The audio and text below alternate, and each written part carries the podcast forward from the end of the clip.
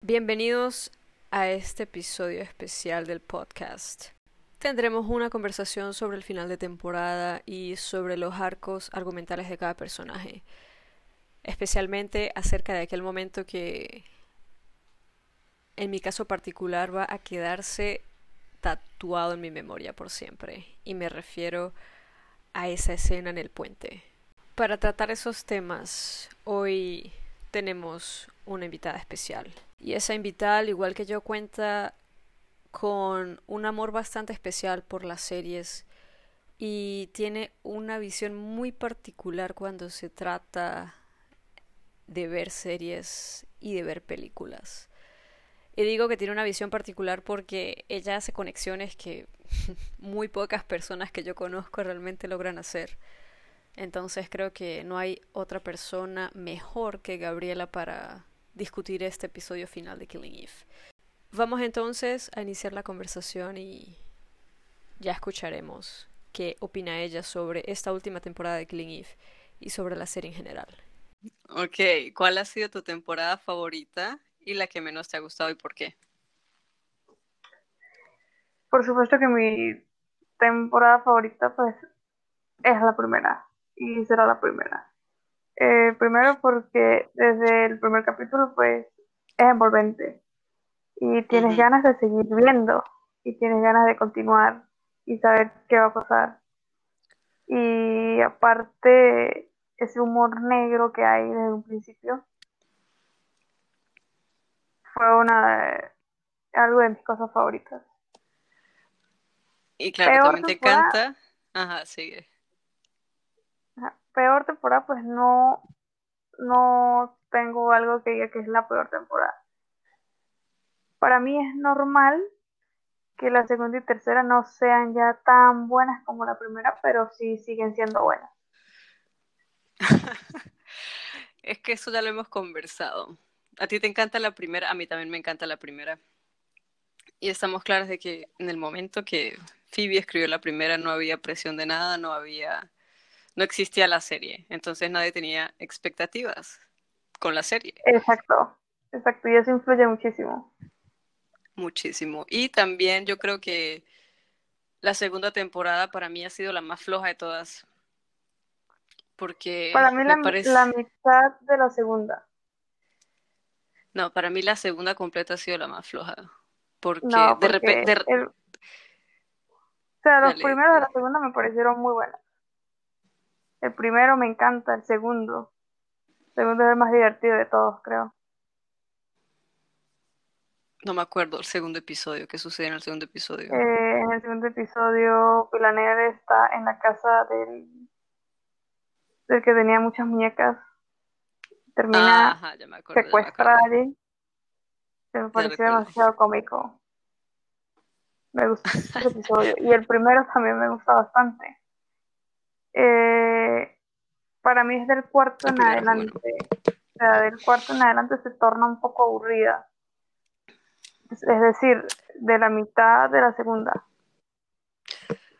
Pues para mí no fue que se tornó aburrida, sino que simplemente como que esa temporada no tenía una dirección esa historia de Aaron Peel quedó como, mm, no sabemos qué fue la vida, qué sucedió con él. Fue todo como muy desordenado. Aparte que la historia de los 12 igual, esta temporada tampoco es que haya sido muy importante. Pero a mí sí me gustó más la tercera que la segunda temporada. Porque la segunda me parece que no tenía un norte definido. En cambio, a esta tercera temporada yo sí le veía como un norte. Yo nunca lo vi. ¿Qué crees tú? Nunca hay el norte. ¿Cómo que no? Si tenemos, o sea, tenemos a las dos básicamente destruidas emocionalmente. Y el norte, evidentemente, como encontrar otra vez qué es lo que quieren hacer, hacia dónde van, si van a seguir o a intentar recuperar lo que tenían en su vida anterior o necesitan hacer algo diferente. O sea, yo sí le vi un norte bien definido a pesar de que fue una temporada bastante lenta, me gustó más que la segunda, ahora que ya la vi. Yo le vi el norte más ya terminó.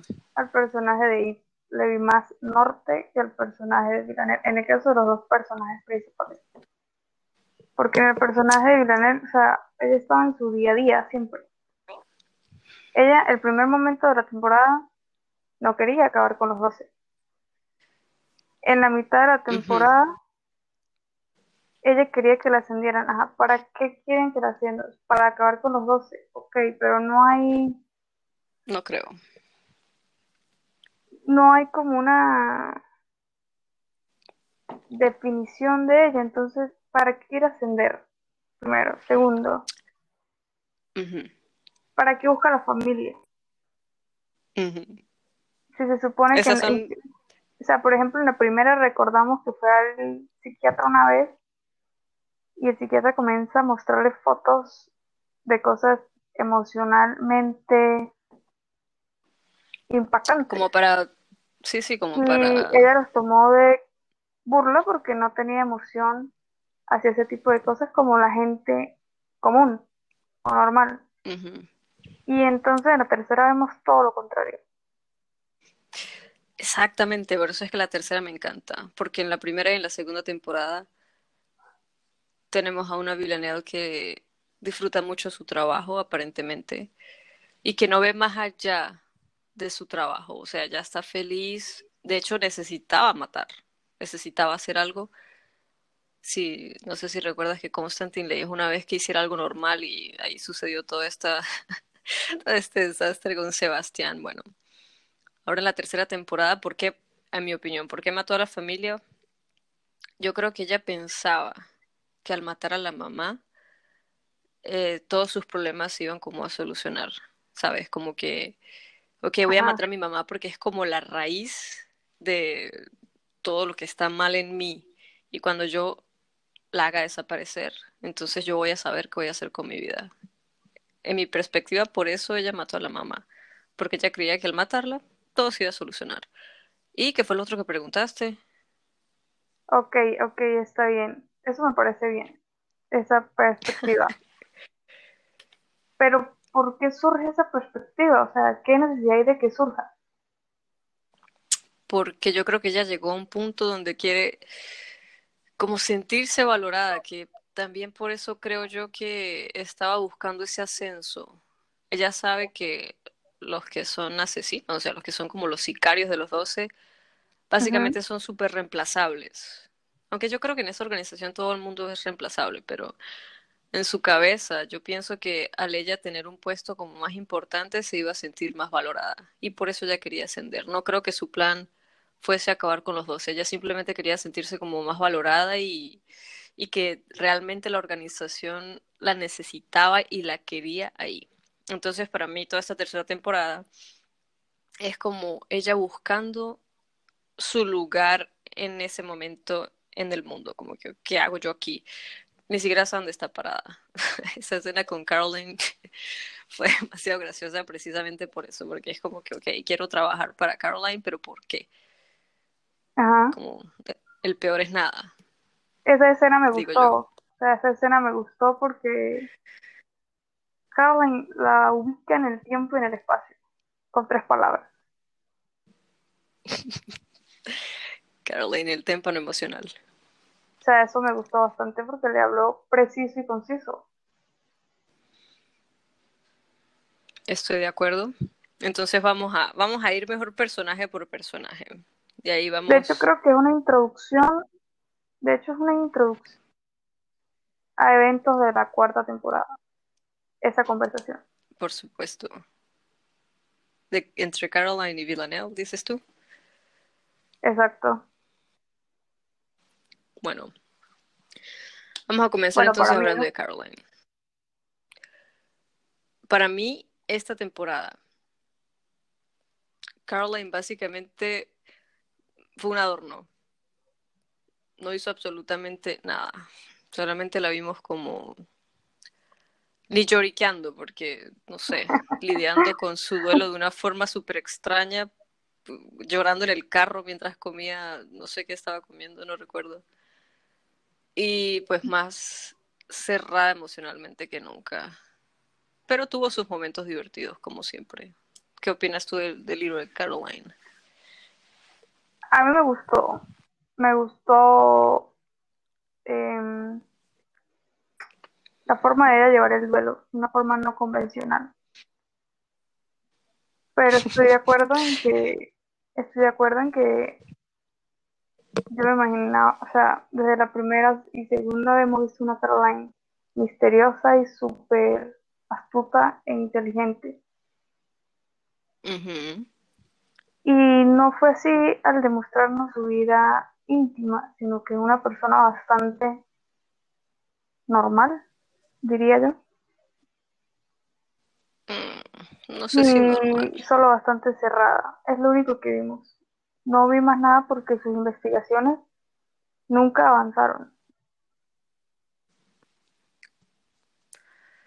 Y también yo creo que, o sea, no sabemos con certeza si ella estaba o no estaba trabajando con los dos, o sea, si era como Está ese otro Constantine. Siempre. estuvo ese misterio. Como que tienen, exacto, como que tienen las manos en todos los guisos, entonces realmente no sabemos si, si están con los dos o con MI6 o con, no sé, con cualquier otra organización. Y pues yo estoy también de acuerdo en eso de que Caroline en las primeras temporadas se nos mostró como un personaje muy misterioso, que no sabíamos sus intenciones y que siempre como que estaba un paso adelante que los demás. En cambio, en esta temporada fue como simplemente un adorno. La utilizaron para menospreciar a Geraldine, pobrecita Geraldine, que tampoco hizo nada. Y para tener como que esa última escena donde descubrimos que estuvo en algún momento de su vida enamorada de Constantine, lo cual no me esperaba, o sea, yo pensaba que ella simplemente había tenido como una aventura con él, pero nunca pensé que llegaron a enamorarse como lo dieron a entender ahí en esa escena. No, yo tampoco llegué a pensar eso. Y que Kenny fuese de repente el hijo de Constantine, yo creo que quedó como claro, pero igual como que medio en el aire. Y sabes que en esa, en, esa escena donde están todos los personajes reunidos, que están hablando y Caroline le dice a Eve básicamente que tiene que como que ya dejar todo esto definitivamente. No sé si tú te diste cuenta, pero yo en ese momento yo pensé como que, o sea, es, es muy gracioso que Caroline, una agente de MI6, terminó enamorada de, de, de Constantine, que bueno, no sabemos qué es Constantine, que tiene sus rollos con todo el mundo ruso.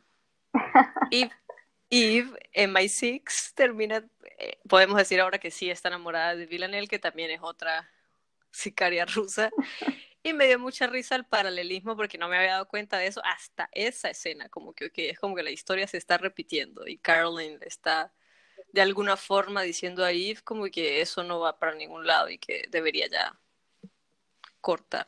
Sí, es verdad. ¿Tú te diste cuenta de eso? No, hasta ahorita. No había pensado, no, no, no me he dado cuenta, por supuesto.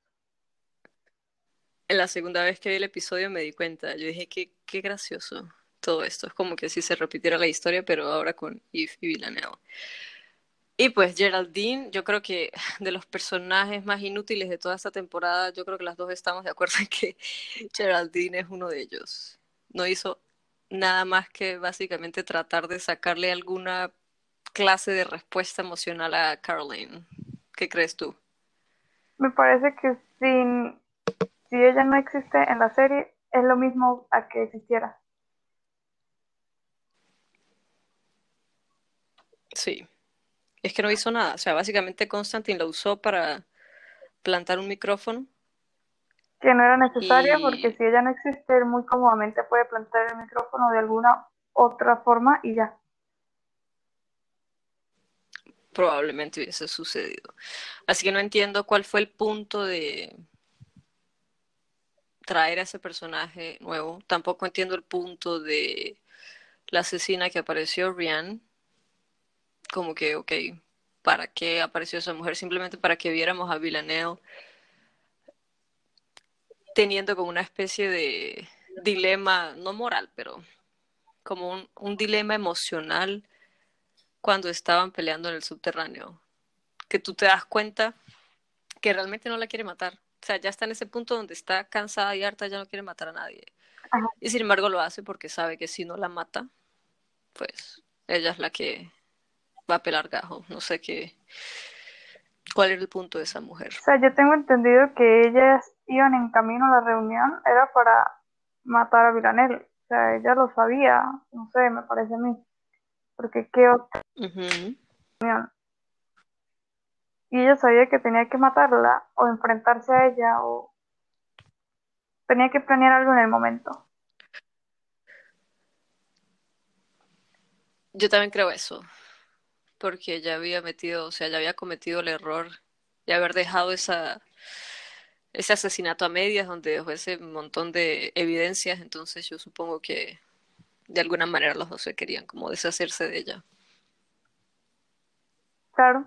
¿Y qué te parece Dasha? O sea, Dasha que tuvo la introducción en el medio del matrimonio, que nunca más supimos qué sucedió con la esposa de Vinel tampoco. Si se divorciaron o. ¿Cómo se van a divorciar si se casó con papeles falsos?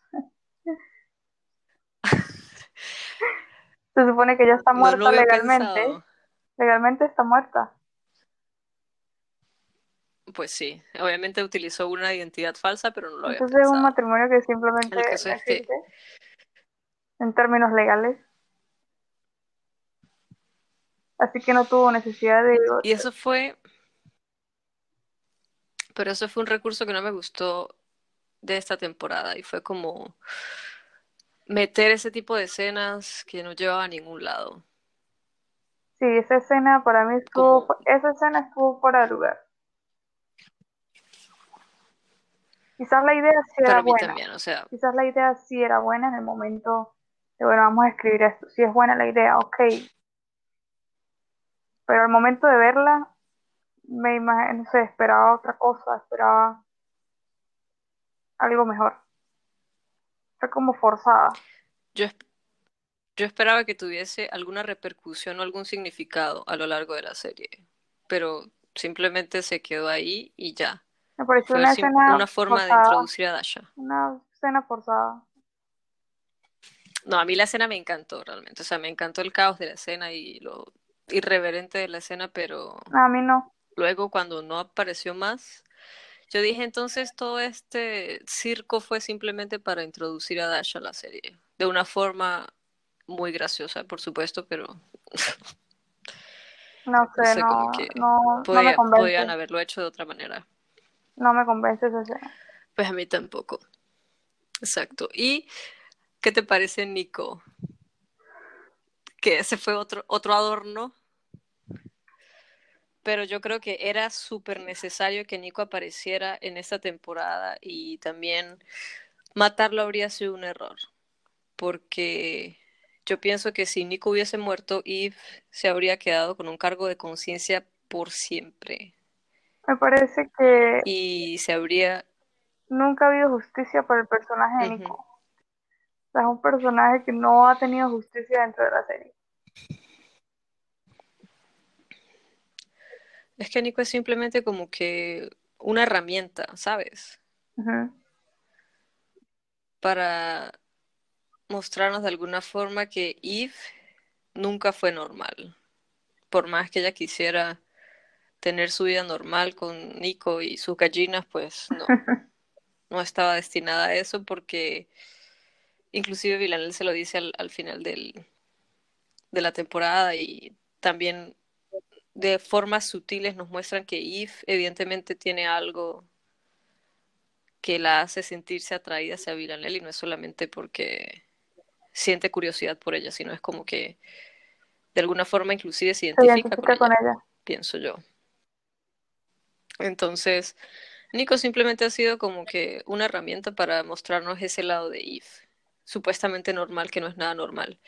Porque ese pobre hombre, yo digo que él la pasó mal desde siempre, o sea, desde que comenzó la serie, Eve nunca le hizo caso y nunca le dio como la importancia que él le daba a ella, no, la, no lo correspondía como en la misma forma. Entonces el hecho de que Nico quedara vivo y la mandara finalmente como que, ok, ya no quiero saber nada de ti. Yo creo que era como que... Me parece que ya algo que Eve necesitaba. El arco de Nico quedó cerrado, ya. Sí, yo también creo lo mismo. Como que, o sea, no va a pintar nada de ahora en adelante. en la próxima temporada porque lo único que él estaba haciendo ahí era ser como el acompañante de Eve y ya. Entonces, dejarlo vivo me pareció una excelente. Lo callaron, literalmente. Ay, sí, pobrecito. Aparte de todo, quedó mudo. Qué horrible.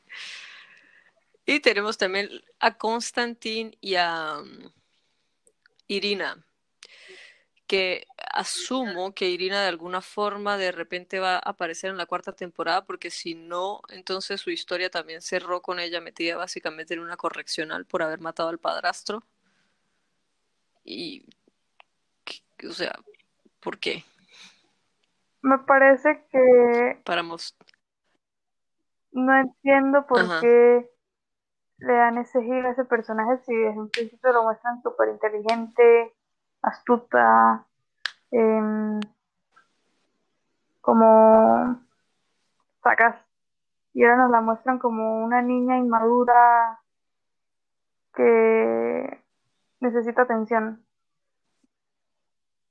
No entiendo ese Por capricho hizo lo que hizo. capricho. No entiendo el giro es.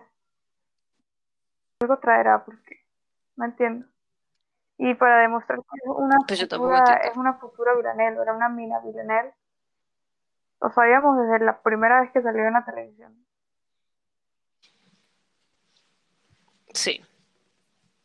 Y pues es divertido verlas juntas interactuando. Ah. Pero creo que también sus escenas como que no fueron a ningún lado. No, no, me parece que con una bastaba y suficiente. Y mostrarla a ella con Constantine súper bien. Mostrarla con Constantine para demostrar cómo es la interacción de ellos. Y hasta ahí. No creo que fuese necesario más o abrir una historia de ella. No creo que fuese necesario. Yo tampoco, pero algo me dice que no va a ser lo último que vamos a ver de Constantine en estos episodios. O sea, yo creo que él va a aparecer en la cuarta temporada de alguna forma, porque eh, siento que su historia quedó como en el aire. Igual con todo este rollo de los doce, que todavía no sabemos mucho de ellos. No sé. Y para, o sea, para esta altura yo creo que también ya como que la, la historia de los doce pasó ya como a un quinto plano. Porque ahorita la mayoría, y me incluyo, yo estoy más interesada en saber es qué va a suceder con Filanelli y con Eve. O sea, ese final me dejó loca, pero el final lo vamos a comentar más adelante porque son muchas cosas las que quiero decir del final. Entonces, para terminar con otra cosa que fue medio innecesaria, lo de Bitter Pill, o sea, Kenny trabajando en ese lugar y pues básicamente era como otro cuartel donde Eve estaba llevando la investigación, pero yo siento que no fue tan importante como las investigaciones que tenía previamente con la otra gente de MI6 o por fuera de MI6, por fuera de nómina. También me pareció como que, ok, la novia de Kenny. ¿Será que Kenny también se murió de esa forma tan estúpida? Porque... me parece que Peter Pill es solo un, un lugar para tomar escenas necesitaban un lugar y sentar ahí en una oficina y no ponerla desempleada. Solo eso. Yo creo lo mismo. Para que no se quedara en esa cocina todo el episodio. Que, por cierto, me gustaba más verla cocinando que en la oficina de Bitter Pill. O sea. Pero era solo eso porque. Me parece que no hizo nada productivo. Necesitaba estar sentada en una oficina investigando. Era solo eso. Y también creo porque necesitábamos como que Kenny muriera en algún lugar que no estuviese relacionado con MI6. Y de igual forma, pues Caroline se siente culpable, porque sabe que él estaba hasta el cuello en esa investigación porque pues ella, ella lo, llevó hasta ahí. ¿Y tú sí crees que se murió de esa forma? que, o sea, para que alguien se caiga de un techo de esa manera y Kenny que es alto, pero... Yo sí creo, yo sí lo creo. No sé, me parece como un poco... Mm. Yo sí lo creo porque yo pues pienso que parece ese arco lo van a dejar hasta ahí. Entonces sí lo creo. Pero es la burla, y más burla todavía que. Ay, ¿cómo que se llama el gordito? Peter. Peter. Peter. Peter. Era Peter. Ah, Bear, Bear. era Bear, que lo llamaban, Bear. creo. Ajá. Bueno, que Bear instaló una cámara supuestamente y no se acordó de la cámara como Sí, eso sí. un mes después, dos meses después. Eso fue demasiado como que, ah, ok.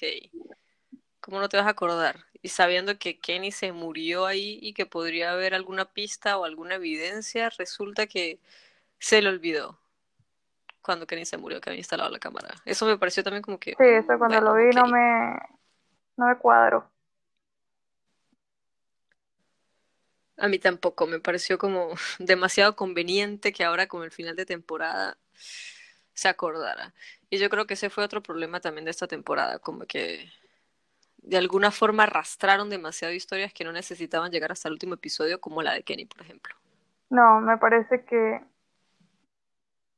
no, o sea, todas esas historias pudieron haber cerrado en seis capítulos y no alargarlos hasta ocho. Es decir, que Exactamente, agregaron que dos capítulos, tres capítulos agregaron en los que no pasó nada, básicamente. más o menos, sí. Entonces, no, no, no entiendo, pero, pero bueno. Pero es que yo también creo que es como el estilo de esta Suzanne, porque sabes que ella escribió también para Fear the Walking Dead. Y yo no sé si tuviste esa serie, no yo creo vi. que no. Pero yo sí la vi. Y son como seis o siete episodios. Eh, son pocos episodios. Y es súper, súper lentísima. Entonces, cuando yo me enteré que ella iba a ser la que los iba a escribir, yo ya estaba como preparada mentalmente para que fuese bastante lenta. Y sin embargo, me pareció muy, muy, muy, muy, muy lenta. Hubo cosas que simplemente no necesitaba como arrastrar tanto. Y otra, y otra es que ella esperaba como que el desenlace de todo lo importante en cada episodio pasaba siempre en los últimos 10 minutos. Y teníamos media hora donde no pasaba básicamente nada en la mayoría de los episodios, excepto el episodio 3. El episodio 5 también fue. Y creo que fue el 7 o el 8, no sé, pero el 6, sí, el 6 me pareció como que el peor de todos los episodios. ¿Por qué? Porque, o sea, en el episodio 4 supuestamente nos dicen que, nos dicen o nos muestran que Nico murió, entre comillas. Entonces el 5 insertan ese episodio de Villanelle solamente, que parece otra serie, o sea, podríamos básicamente, básicamente sacarlo y no afecta en nada. Sí, claro, por supuesto. Y en el 6 entonces llegamos como a la resolución, como que, ¿qué pasó con Nico? Resulta que Nico sobrevivió. Ok, puedo vivir con ello. Pero luego, en el, fue en el 7, sí, el 7, el de Dasha y Constantine, teniendo el infarto. Ajá. El 6 y el 7 para mí fueron como que, ¿por qué? O sea, ¿por qué el, el engaño? ¿Para qué nos hacen creer que Constantine tuvo un infarto para que quedase vivo? ¿Y para qué dejar a Dasha viva para que luego se muriera en el hospital? O sea, ¿cuál fue el sentido de eso? Por lo menos de Dasha. De Constantine, ok. Todo aquel, todo aquel conflicto con Caroline de- y la escena del revólver, el drama, ok. Pero Dasha, ¿para qué? Quedó viva. Mm, me parece que Villanelle la quería dejar viva porque ella es una asesina profesional y solamente le pegó con el palo de golf sin verificar que muriera. Si detalla sus asesinatos son manuales, o sea, em, como muy físicos y en este solamente le gol- la golpea con un objeto y ya.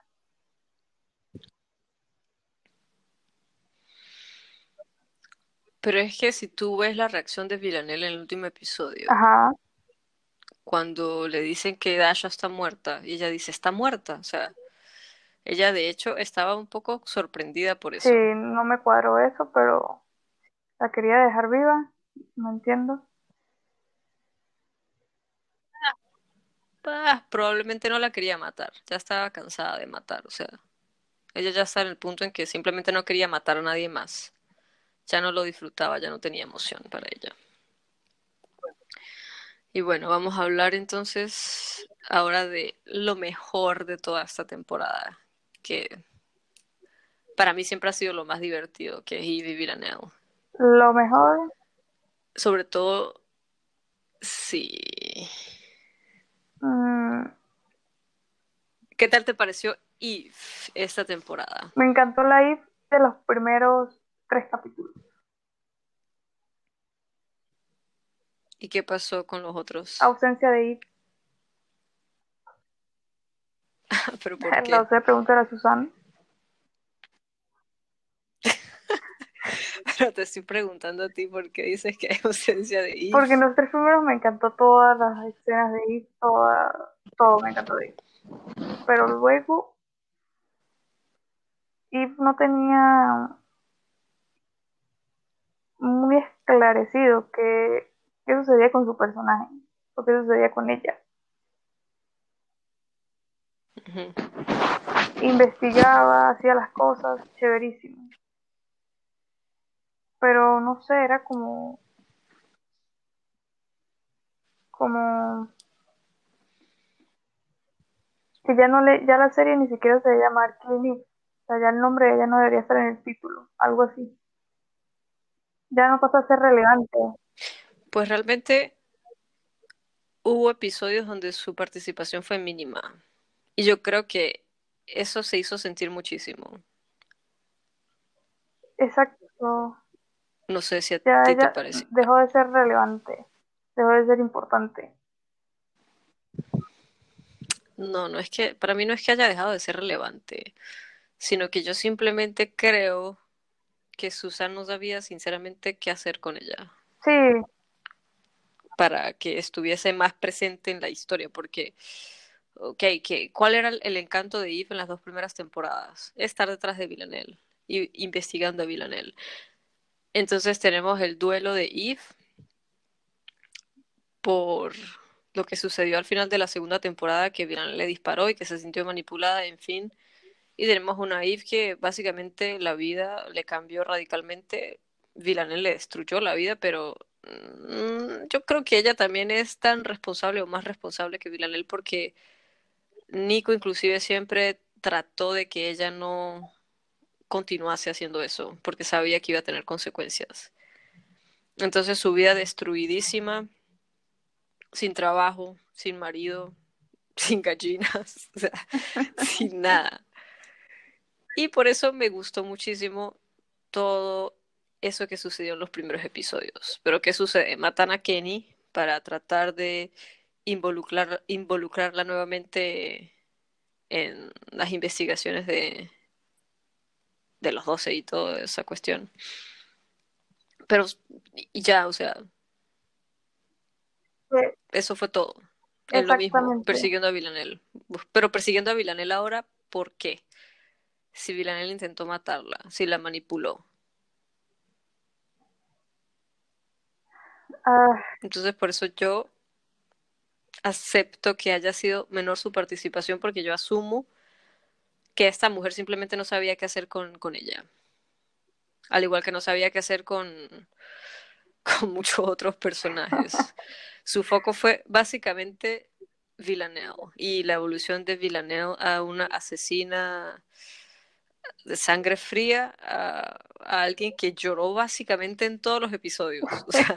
O Villanelle, Jodie estuvo casi llorando en todos los episodios y con los ojos vidriosos. Sí, No sé si te diste cuenta. bueno, creo que en el primero no, del segundo en adelante, desde que Constantine le dice que Eve está viva. Exacto, entonces casi todos los episodios casi llorando. Y pues no es una queja, porque a mí me encanta ver a Villanelle, pero pienso que podrían haber hecho un poco más con el personaje de Eve. Sí, claro que sí.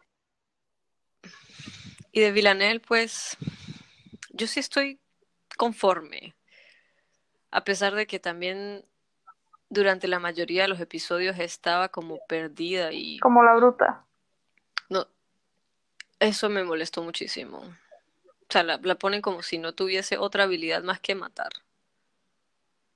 Como la bruta. que puede ser cierto, pero... No sabe dónde está ubicada.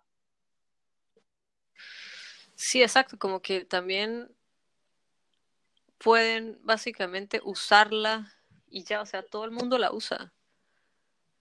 Y ella lo acepta como que, ok, inclusive se lo dice a Rian cuando están en el subterráneo, como que dos asesinas y nos dicen que, salta, que saltemos y saltamos.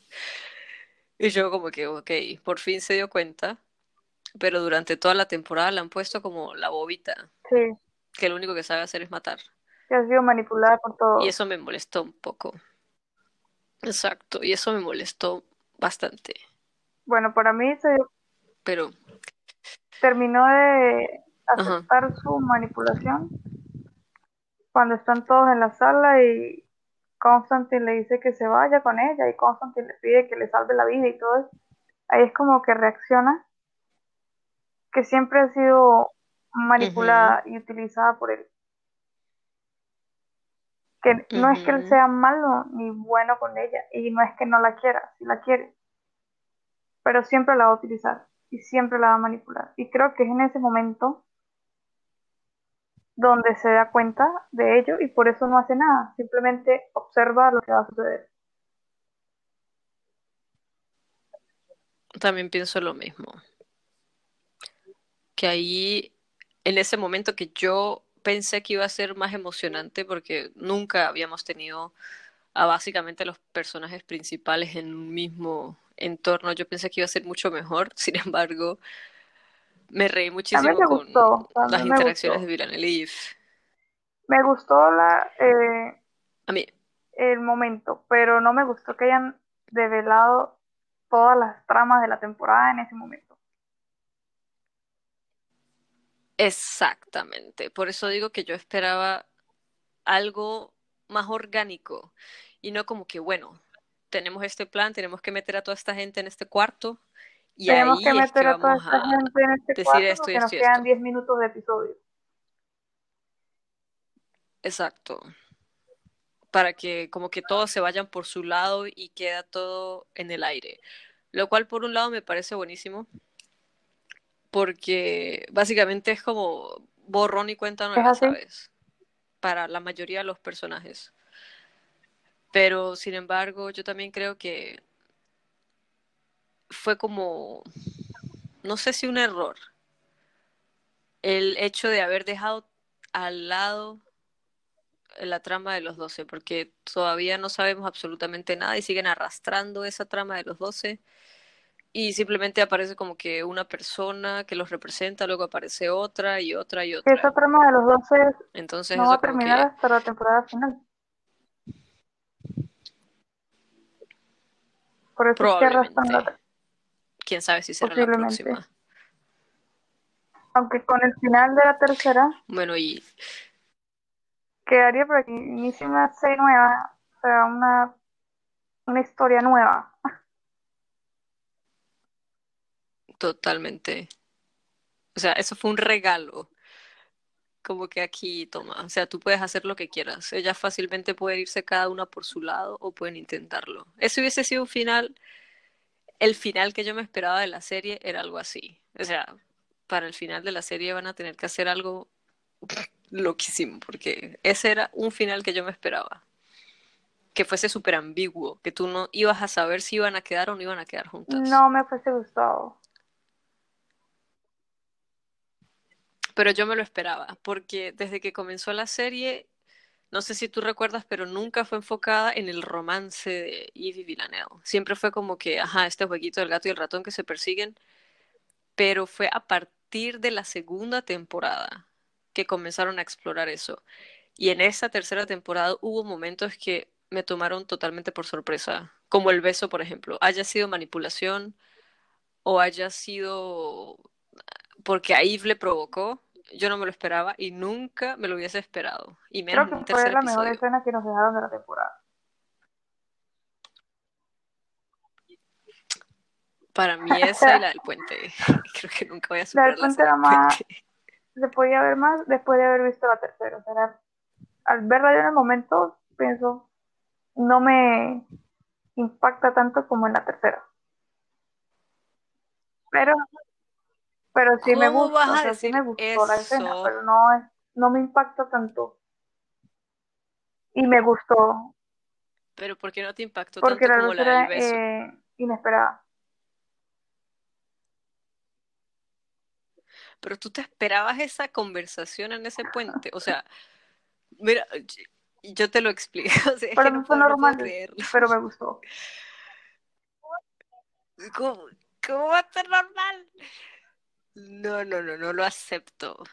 El, o sea, comparando las dos escenas de la tercera y de esta última. De hecho, comparando todas las escenas que ellas han tenido. Me parece muy interesante, primero, que en las dos primeras temporadas Villanelle siempre era la que estaba atrás de Eve, ¿sabes? O sea, y siempre era como con aquel queso por Eve. Y buscando cercanía con Eve. Pero llega la tercera temporada y tenemos una Villanelle, por supuesto, súper vulnerable y que está muy mal emocionalmente. Eve también está muy vulnerable y está mal emocionalmente y ya no está esa tensión sexual que había en las dos primeras temporadas.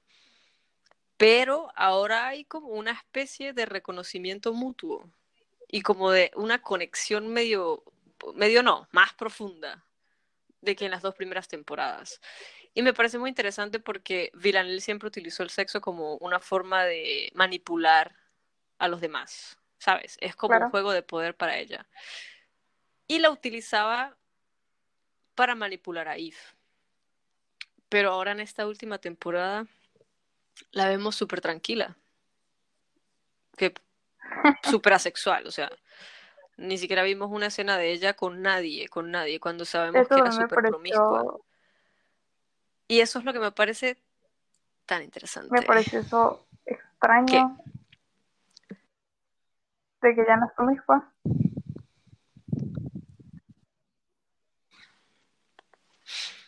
Eso sí es medio raro.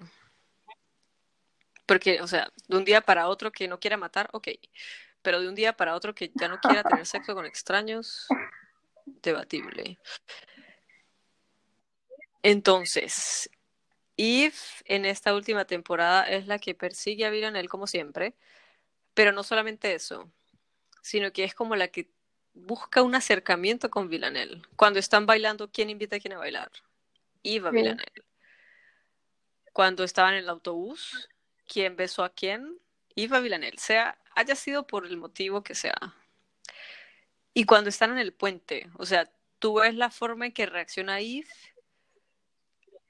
y es como que si, se lo, si lo hubiesen tumbado de la nube. Cuando él dice que, o sea, que lo mejor es que se den la vuelta y caminen cada uno en una dirección. Yo me, yo me quedé en shock, como que no puede ser que, vayan que, esta temporada vaya a terminar así.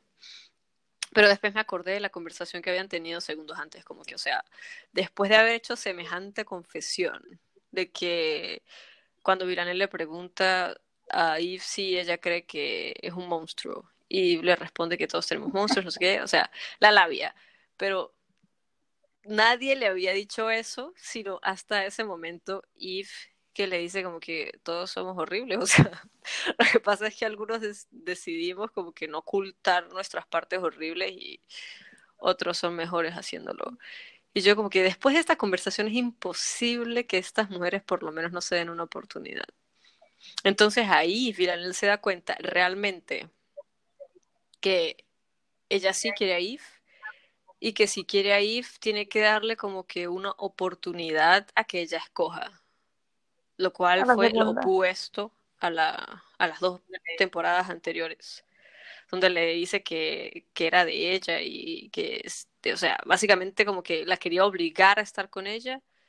Eve le respondía que ya no tenía ni puta idea de qué era eso, qué era el amor. Y en esta tercera temporada entonces vemos que realmente la quiere, o sea, le da una lección de irse, de ser libre, o sea, ese momento me pareció súper bellísimo, como que, ok, esta mujer realmente la quiere. Entonces por eso me pareció como tan insuperable y nunca, es que nunca lo voy a superar. Incluso me pareció mucho mejor que el del beso. Claro que estuvo muchísimo mejor. A lo que me refiero es al impacto de sorprenderme.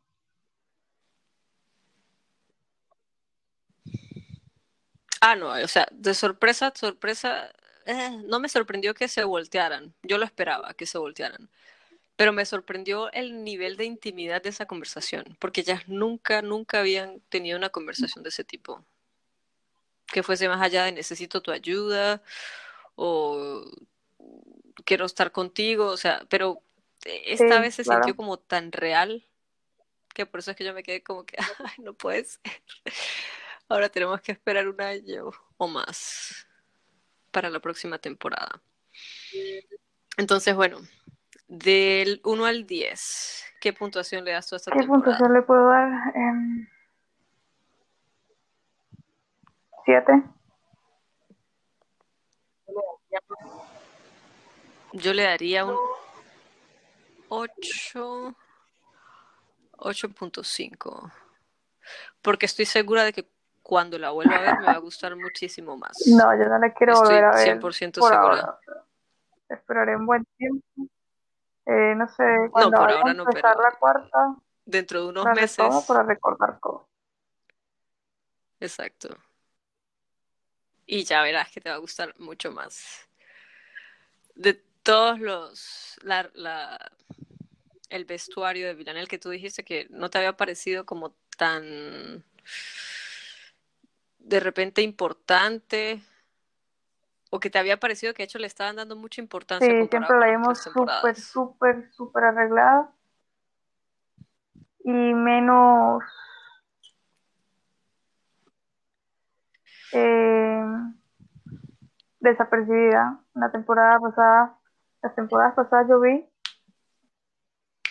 muy buenas eh, atuendos, pero también vi muchas veces que estaba eh, con lo que fuese, con tal de solucionar.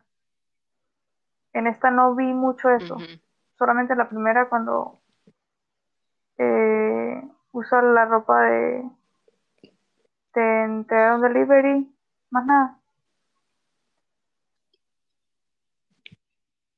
Y cuando el asesinato del piano también. Ah, sí, también está. Tampoco estaba tan producida. Pero me gustó, me gustó la ropa. a mí me encantó, me encantó que... Todos los atuendos. El verde. ¿Y cuál fue tu favorito de todos? el verde parece un moped. Es diferente. O sea, solamente yo puedo utilizar eso y verse bien. Porque cualquier otra persona parecería un moped utilizando eso. Yo creo que el que más me gustó a mí probablemente fue el traje azul que utiliza cuando conoce a Helene. Y eso que fue súper corta esa escena, pero ese traje me encantó. Sí, ya sé cuál es.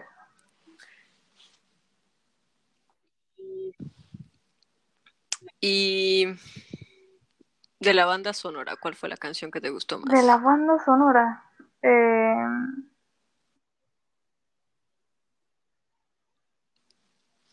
Me gustó la del autobús, la canción del autobús. el cover de, de Overphonic. Y me gustó el cover de Taylor Swift. Me gustó también ese de Look What You Made Me Do. Mm. Pero yo creo que mi favorita es la del tren y no puede ser que yo no encuentro esa canción en ningún lugar. Mm, o sea, me acuerdo de esa canción, pero no. No sé cuál es. Es que no existe, no la han publicado, literalmente no existe. Me imagino que saldrá con la banda sonora de la tercera temporada. Es lo más probable. Y bueno, para ir terminando ya porque nos extendimos muchísimo. ¿Qué crees tú que va a suceder en la próxima temporada y cuáles fueron como las preguntas que quedaron en el aire para ti? No, para mí no quedaron por ahora preguntas en el aire. De hecho, no quedó esa duda de qué va a suceder en la próxima, porque como, como te comentaba anteriormente, puede comenzar una nueva historia que nada tenga que ver con esta, porque nada tiene que ver con esta, porque ya en esta cerraron todo. Y empezar una nueva historia de cero.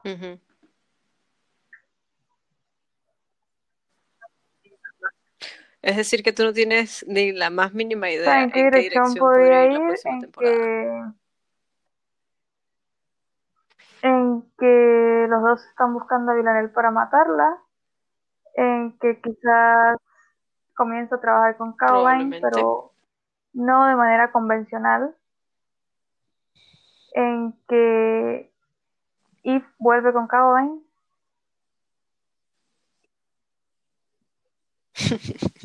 en que... Súper tóxicas. En que inclusive Eve puede ayudarla a asesinar. Yo considero muy probable que Granel vuelva a asesinar en la siguiente temporada con gusto y con ganas. Pues, me parece que va a comenzar a asesinar desde el punto de vista de Yo ella pienso que... y no porque la mandan sino porque es ella misma tiene que planificar y diseñar los asesinatos y no porque ha sido utilizada como siempre ha sucedido.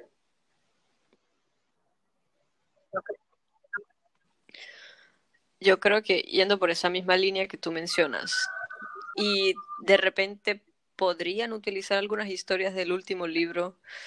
En el último libro, Villanel de hecho ya no está trabajando para los doce, sino que está como planeando una especie de último asesinato con el que va a ganar cierto tipo de amnistía del gobierno y, o sea, una cosa loquísima. Y de esa manera pues va a conseguir vivir en paz, porque todo este desastre que dejó ahorita en el subterráneo y en la peluquería, es imposible que si alguien no mete la mano en ese desastre, evidentemente la pueden encontrar y la van a buscar, además de los 12, también MI6, la policía, qué sé yo. Entonces yo también pienso que de repente se van a unir y no por, por dinero o por poder, sino simplemente como por salirse ya definitivamente de eso y por una oportunidad de comenzar y tener una vida normal. Que espero que sea con Eve, me gustaría muchísimo, pero es que yo de verdad sí no tengo ni la más mínima idea de cómo van a manejar la relación de esas dos, porque ha sido muy extraña desde el principio. Entonces no imagino cómo podrían llevarlas a un terreno común, realmente. Pero yo sí creo que, yo sí creo que van a de alguna forma unir sus cabezas para trabajar. No sé si vaya a matar, porque yo creo que con esa conversación quedó claro que Eve realmente no quiere convertirse en eso, porque ve que no la va a llevar a nada bueno. Y de las preguntas que me quedaron a mí, yo creo que es básicamente qué va a suceder con los dos y. Es la única. Si la van a perseguir o si la van a que es lo más seguro, porque ya se ha cargado como a cuánta gente del personal de los 12. A tres, creo. Muchísimos, como a cinco mínimo. A Al aprendiz del asesinato con el traje de payaso. A cinco, uno. A Dasha, técnicamente. A Raymond. A Raymond. Al anterior de Raymond. Ajá, Y a Rian. Cinco. Bueno, se ha cargado a cinco y todavía sigue como muy campante por la vida. Entonces, yo supongo que en esta nueva temporada espero que sí se retome un poco más la historia de los 12. Para mí es la última temporada. Porque si no... Va. Yo también creo que es la última temporada. Y como va a ser escrita por Laura, yo tengo fe. Sí, yo también. En que va a ser mejor. Porque Sex Education, y no me acuerdo qué otra cosa escribió ella. Pero Sex Eh, Education creo me que es gustó bastante. Y es ese tipo de humor que le hizo falta. Creo que lo escribió My ella. Bad Fat Diary también me gustó mucho. Y por eso tengo fe en que esa temporada va a retomar como ese humor que Phoebe le Sí. imprimió en la primera temporada. Hemos llegado al final de este episodio. Para más informaciones y para estar al tanto de lo que se vendrá, pueden seguirme en mis redes sociales en arroba jojotopunk. Hasta la próxima.